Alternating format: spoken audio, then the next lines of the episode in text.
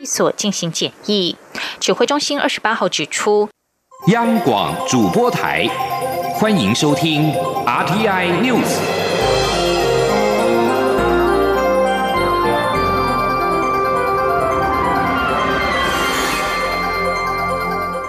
听众朋友您好，欢迎收听这节央广主播台提供给您的 RT News，我是张顺祥。美国总统川普正式签署拨款法案，其中包括了台湾保证法，呼吁美国政府对台湾军售常态化，支持台湾有意义参与国际组织，检视国务院对台湾的交往准则，并拨款支应全球合作及训练架构。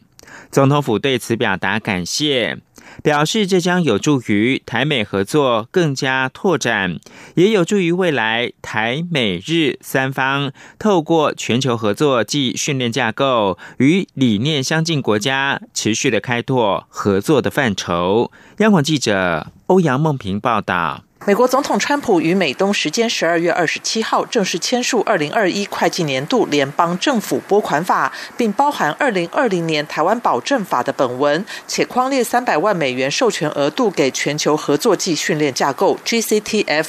对此，总统府发言人张敦涵二十八号表示，对于美国行政部门及国会跨党派友人在协助提升台湾的自我防卫能力、推动台湾国际参与以及持续推动 GCTF 的大力支持，总统府代表我国政府及人民表达诚挚感谢。张敦涵表示，总统府诚挚感谢川普在任内推动十一次军售案，再再显示美国政府以具体行动落实台湾关系法及六项保证的安全承诺，强化我国军战略与防卫需求。同时，在川普任内，透过台湾旅行法的落实，不仅让台美政府部门有更多高层次的互访交流，也大幅深化台美双方的合作伙伴关系。张敦涵表示，在这次的拨款法中，除了重申协助台湾加强自我防卫能力、支持台湾有意义参与国际组织外，也建议美国国务卿检视对台交往准则，并针对检讨结果以及台湾旅行法的执行情形，向国会提交报告。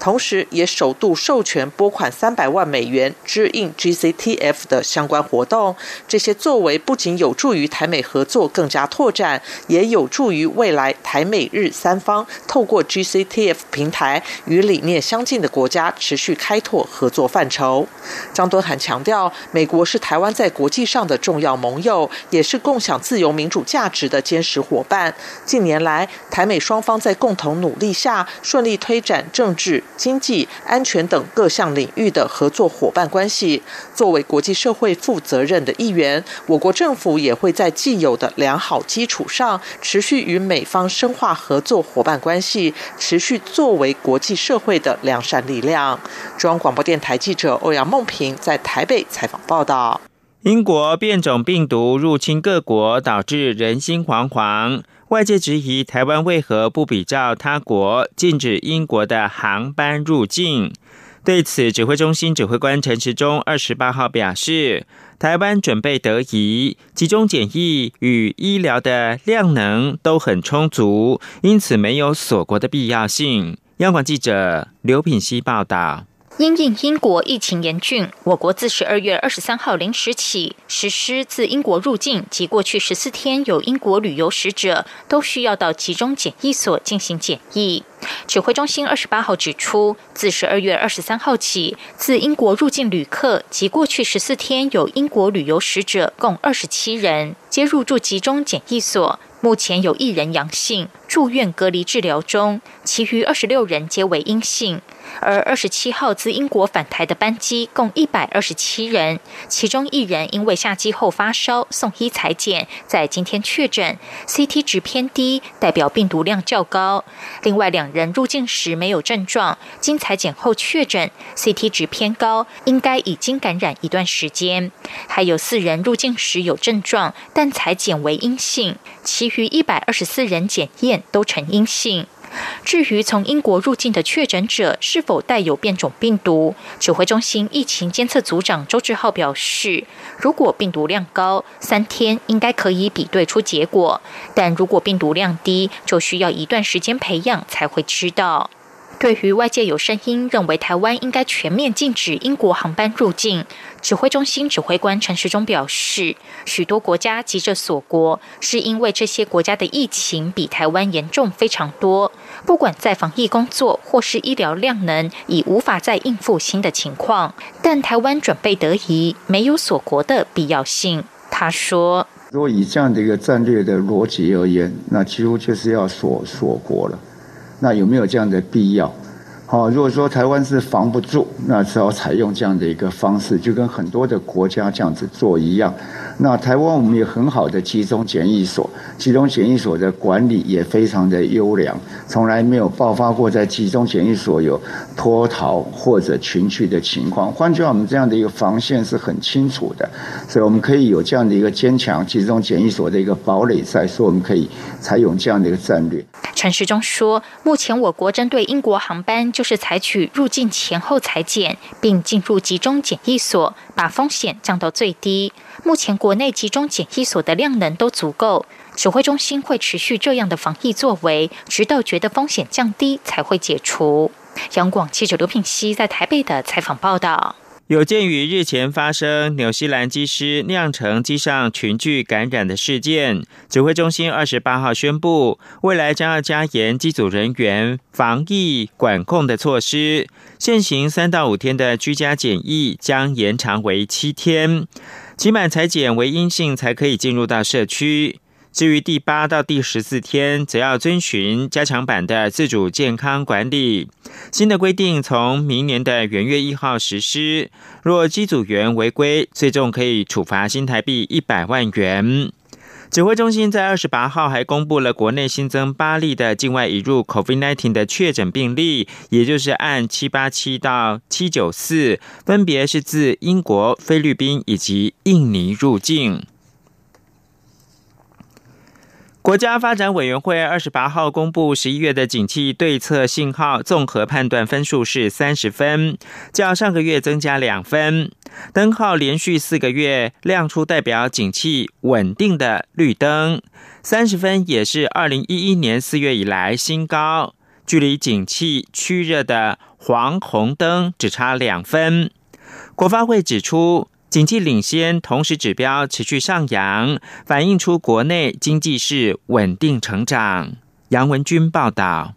国家发展委员会二十八号公布十一月景气对策信号综合判断分数为三十分，较上月增加两分。灯号连续四个月亮出景气稳定的绿灯，分数则创二零一一年四月以来新高，距离景气趋热的黄红灯只差两分。九项构成项目中，批发零售及餐饮业营业额由黄蓝灯转成黄红灯，分数增加两分；制造业销售量指数由绿灯。灯转成黄红灯，分数增加一分；工业生产指数由黄红灯转成绿灯，分数减少一分。其余六项灯号不变。国发会认为，景气领先指标连续七个月上升，升幅达百分之十；同时指标也连续六个月上升，升幅达百分之五点八八，反映国内经济稳定成长，复苏更为全面。国发会经济发展处处长吴明慧说：“所以，真的，这这次可以看到，不管从灯号、从指标，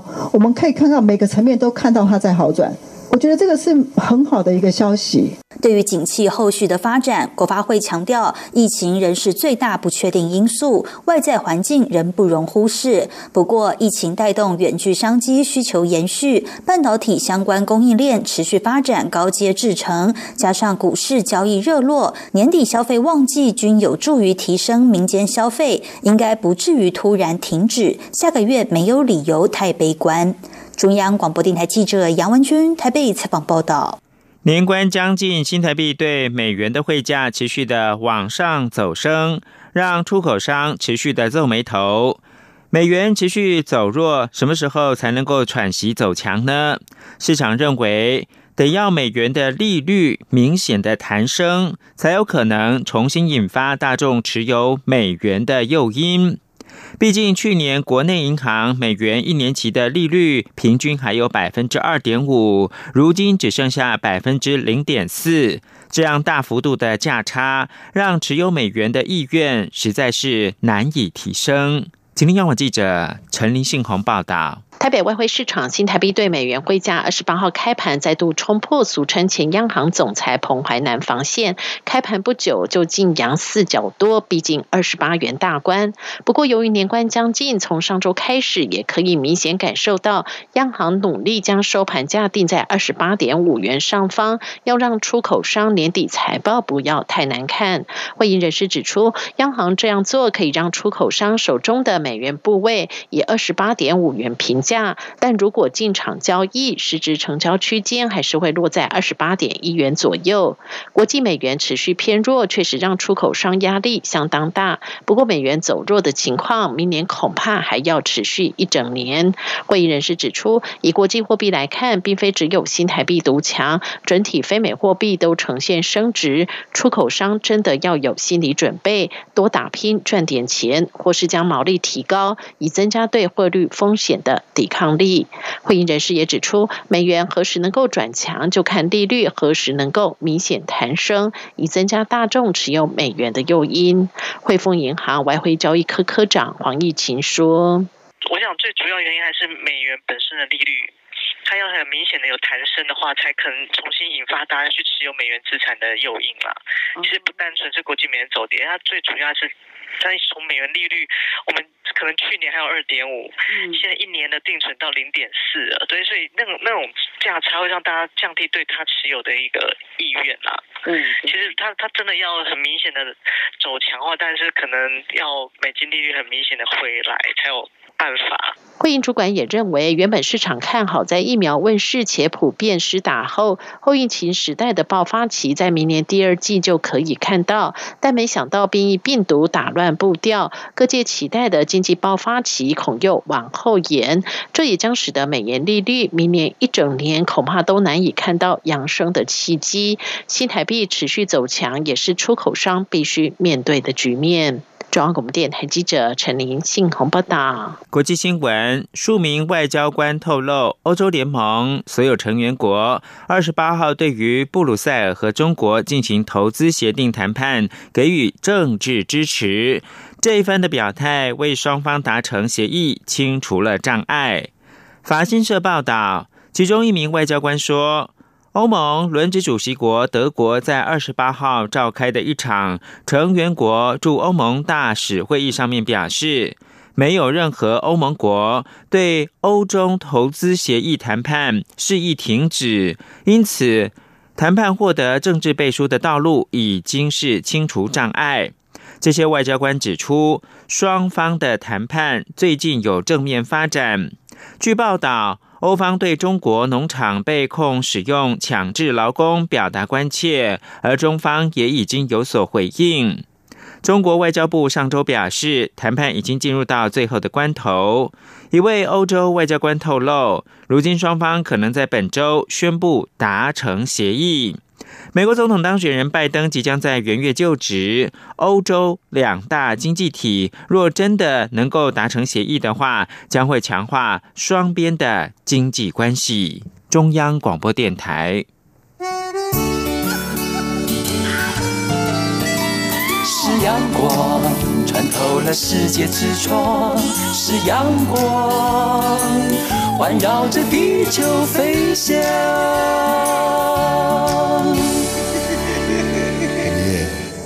现在是台湾时间清晨的六点四十四分，我是张顺祥，继续提供新闻。印度媒体报道，阿富汗国家安全局最近破获了中国间谍小组，逮捕十名中国人。中国与塔利班等恐怖组织联系，操控恐怖活动行为曝光。阿富汗要求北京道歉，否则将展开刑事诉讼。据信，这个在阿富汗的中国间谍小组与中国国家安全部有关。过去，中国不断否认印度指控北京暗中支持恐怖主义。这次破获行动首次证明，中国与恐怖组织有联系，涉嫌支持与操控恐怖活动。阿富汗一名反恐的官员表示，调查人员先逮捕中国公民李阳阳，这是因意。在他的住所搜出了武器、弹药跟毒品 K 他命。经过调查，李洋洋七八月以来一直为中国情报单位工作，他持续的收集盖达组织、塔利班和维吾尔人组织在库纳尔省和巴达克山省活动的资料。在李洋洋被捕的同一天，另一名在喀布尔经营餐厅的中国妇女，音译是夏红，也被逮捕。阿富汗国安局人员在夏红的住所挤出了爆裂物跟其他的犯罪工具，但是曾经担任阿富汗情报局局长的阿富汗副总统沙雷，最近则是获得总统授权，向中国驻喀布尔大使简报十名中国人。被拘留状况时，要求北京要正式道歉，并且承认违反国际准则和背叛喀布尔的信任。阿富汗政府则可以考虑赦免这十名中国间谍，否则将继续的刑事诉讼。回到台湾，司法院会二十八号则是通过了刑事诉讼法的修正草案，增订关于紧急监护的第十章之一。对于在侦查以及审判程序当中犯罪嫌疑重大的刑事被告。若有精神障碍的可能情形，而且具有危险性跟急迫性的时候，法院可以运用紧急监护，在侦查中或者是判决确定前执行，以填补空窗期，也让精神疾病的被告多一项处遇，社会的安全网也多一个保障。记者欧阳梦平报道。二零一八年桃园发生弑母剁头案，但高等法院以吸毒失去行为辨识能力为由，二审从原先一审的无期徒刑改判无罪释放，并责付桃园市卫生局，引发社会质疑与恐慌。在嫌犯获释前夕，高等法院紧急召开羁押庭，以其另犯伤害罪裁定羁押三个月。司法院在二十八号院会通过刑事诉讼法修正草案，增订关于紧急监护的第十章之一。被告如果在侦查中或法院判决前，经法官讯问后认为其犯罪嫌疑重大，而且有事实足认为其行为时因为精神障碍或其他心智缺陷以致不能辨识，而有危害公共安全之余，并有紧急必要者，得适用紧急监护制度。司法院刑事厅厅长彭信明说。我们希望紧急监护裁定之后，就可以立即的来检送检察官来执行。这个是在程序中的监护。另外，在目前的判决监护的时候呢，法官也可以在判决中并哈命在确定前就来执行。我们希望透过及时执行的方式呢，立即的使得这个被告的治疗需求获得保障，也使社会安全的需求获得保障。彭宪明指出，检察官可以在侦查中申请紧急监护，在审理中、判决前，检察官也可以申请，或是由法院依职权裁定一年以下的紧急处分。如果需要延长，需由法院裁定，每次不得超过六个月，累计不得超过五年。紧急监护及判决监护累计的执行期间，也不得超过监护的法定最长期间。当紧急监护的原因或必要性消灭或不存在。应该立即撤销紧急监护裁定。彭信明表示，在修法后，除了羁押处分外，还可以选择有治疗性质的监护处分，让司法体系多一份选择。另外，具精神疾病的被告也能在正当的法律程序保障下及时受到治疗，将可兼顾被告的权益以及社会安全防护的需求。中央广播电台记者欧阳梦平在台北采访报道。开放来猪进口的行政命令与修法顺利过关。国民党串联各县市议会的党团召开反来猪拼公投护食安记者会，表示将紧速协调各执政县市政府提出进口来猪的把关措施，并且筹划护食安公投案第二阶段连数的相关作业。也将举办全面性的誓师跟系列活动，务必让公投能够成案。国民党护食安的公投案进入到第二阶段连署，国民党二十八号跟全台湾二十二县市的市议会国民党团同步举行记者会，国民党主席江启臣、秘书长李乾龙等都出席，宣布将在全台湾推动公投二阶联署作业。并将择期公布二阶连数启动时间跟地点，希望民众能够踊跃参与。而事实上，新北市议会日前通过自治条例，规定猪肉跟产制品的瘦肉精零检出，并寄出罚则。新北市自治条例二十五号已经送到行政院核备，行政院还没有回复新北市。由于新北零检出的规定跟中央政策相抵触，新北市表示，若中央不核定，新北将提起诉愿、行政诉讼与市县等手段应应。王维婷报道。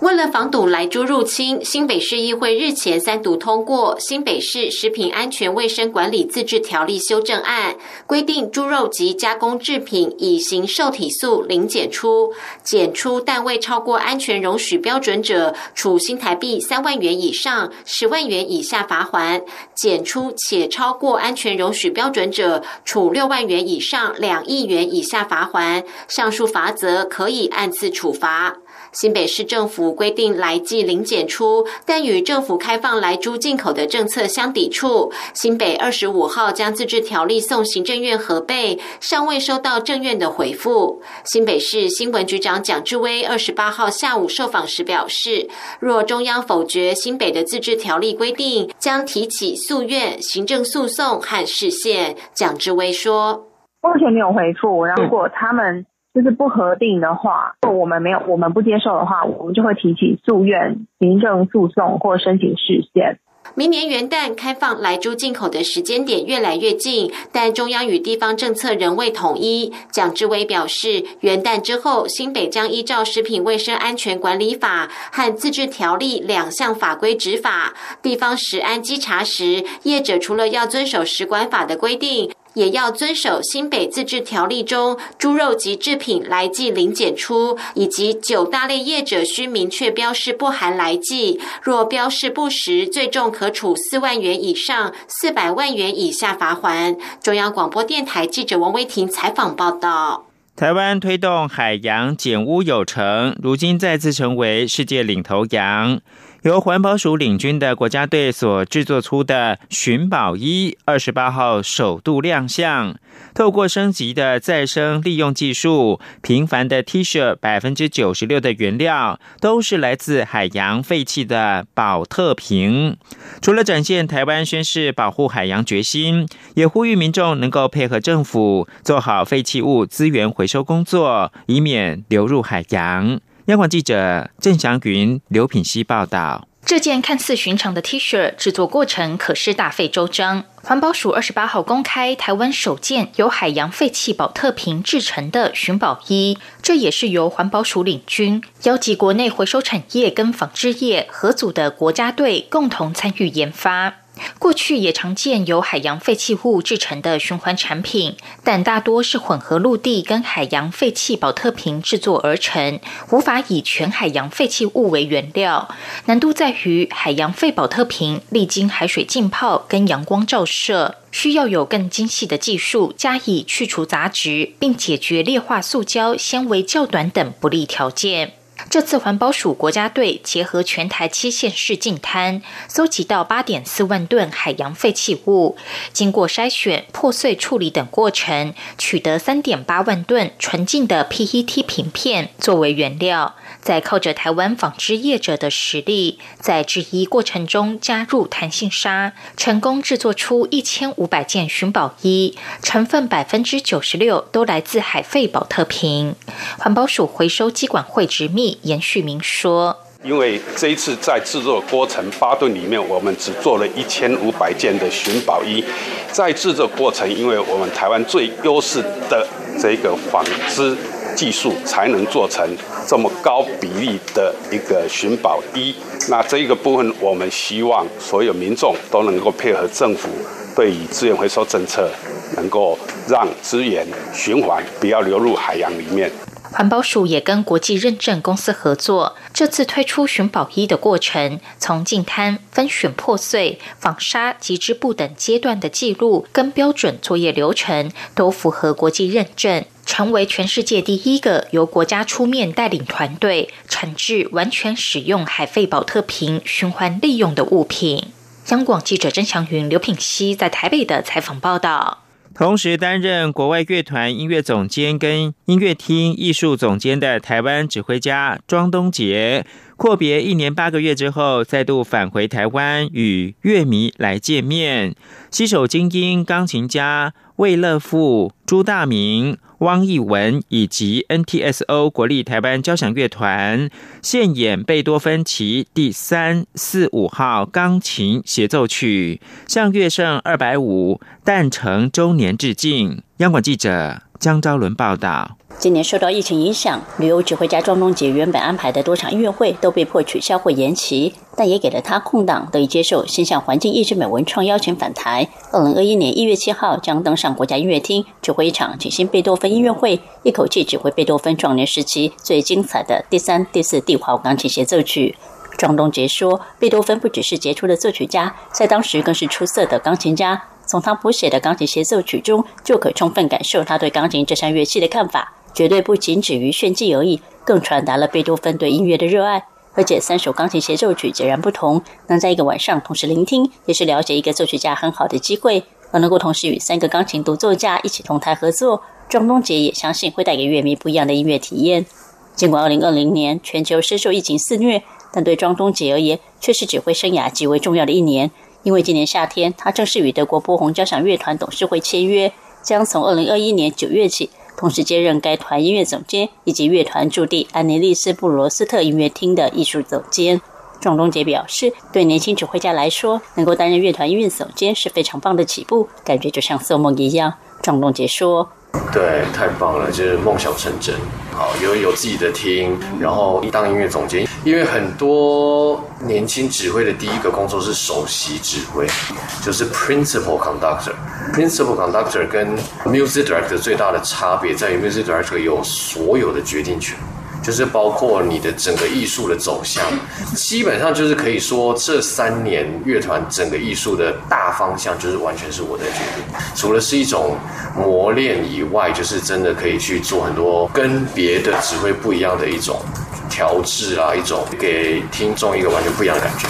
对于波鸿交响乐团未来的节目与曲目安排，庄东杰透露他已经有一套想法，包括让乐团演出以往没有演出过的音乐。例如与国乐琵琶演奏家吴满等人的合作，也期待能促进台湾音乐家、乐团甚至艺术团体与波鸿交响乐团有更多交流的机会。此外，庄丰杰也将规划乐团演出全套布拉姆斯与全套马勒交响曲。他有自信，因为自己来自不同的文化背景，应该可以与乐团擦出不一样的火花。正我们电台记者周伦台北草报道。